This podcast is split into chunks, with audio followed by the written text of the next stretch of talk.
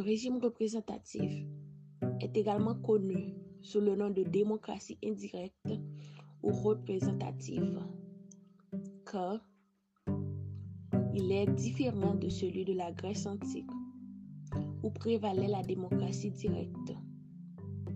Selon Ferrari 1958, le régime représentatif est le système dans lequel le peuple gouverne par l'intermédiaire des agents politiques élus par la communauté elle-même. Ainsi, le peuple, à travers un processus électoral préalablement établi, choisit les agents politiques pour le représenter. Félix et 2004 précise que ces agents politiques élus ont un mandat provisoire et que durant celui-ci, ils doivent répondre aux attentes des électeurs et représenter la volonté de la nation.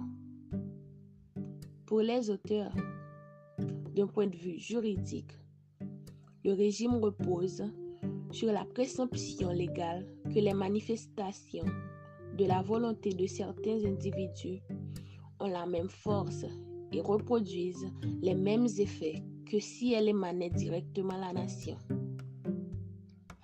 Pour Ferrari, 1958, cette forme de régime s'est formée en Angleterre vers les XIIIe siècle.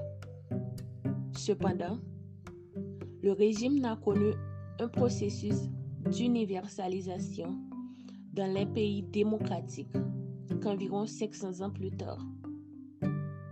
À partir du XVIIIe siècle, lorsqu'en 1787, la Constitution des États-Unis a approuvé un, congrès formé de deux chambres, le Sénat et la Chambre des représentants ou des députés.